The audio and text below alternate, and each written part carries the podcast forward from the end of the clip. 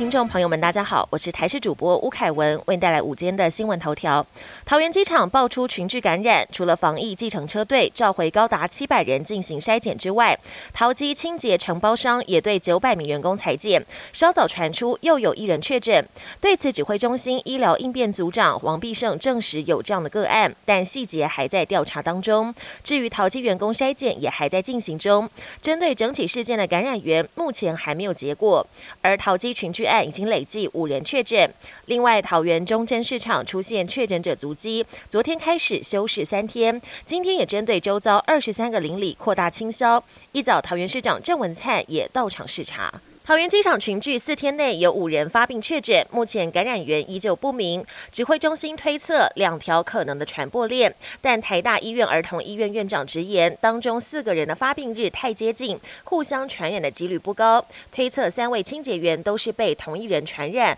可能已经是第二波传播。同时强调，当务之急应该要同时做 PCR 跟血清抗体检验，才能找出航站内的隐藏感染者。立陶宛总统瑙塞达四号接受当地媒体访问时，谈到台湾设驻立代表处，说他认为以台湾这个名字设处是个错误。根据立陶宛国家广播电视台报道，瑙塞达强调，有问题的不是台湾设处这件事本身，而是用台湾这个名字没有跟他协调过。瑙塞达还说，虽然立陶宛跟台湾双方都可以设立没有正式外交关系的代表处，但代表处的名称很重要，也大大冲击了立陶宛和中国的关系。系，因此现在立陶宛正在承担后果。对此，我国外交部回应，对他国的决策过程不便评论，但也强调台湾坚定力挺的决心不会改变，并呼吁所有理念相近、同样坚持民主自由的国家做立陶宛坚强的后盾。国际焦点：瑞典遭遇第四波疫情，就连国王跟王后也确诊。瑞典王室证实，七十五岁的国王卡尔十六世古斯塔夫以及七十八岁的王后西维亚双双染疫，目前暂时自我隔离。卫生单位正着手追踪他们的接触者。根据了解，两人都已经打过三剂疫苗，但还是遭到突破性感染，所幸症状轻微。两人也表示身体的状况还不错。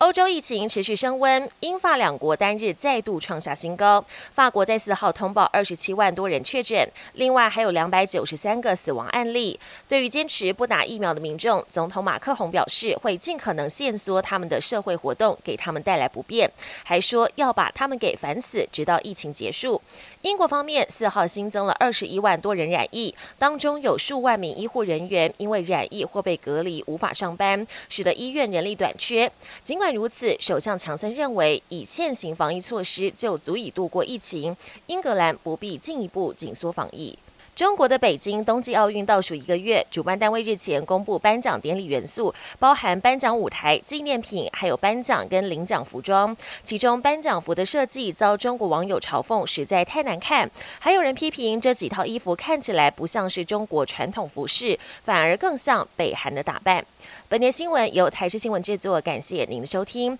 更多内容请锁定台视各界新闻与台视新闻 YouTube 频道。